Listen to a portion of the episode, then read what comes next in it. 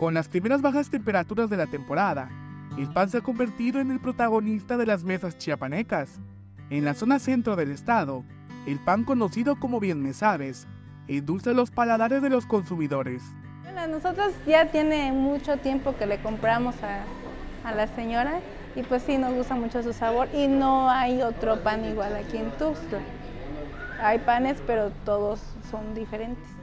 Este pan es elaborado con harina, manteca, huevo, canela, azúcar y granos de sal. Hay quienes agregan pan molido.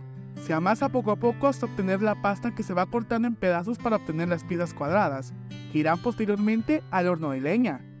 Muchas familias buscan este bocadito debido a los recuerdos que les trae, como a Tania, que recuerda a su abuelo, quien le daba desde pequeña a probar esta delicia de la gastronomía chiapaneca. El me sabes, de costumbre de familia que siempre hemos comido. Vivía mi abuelo en Berzábal y por eso es.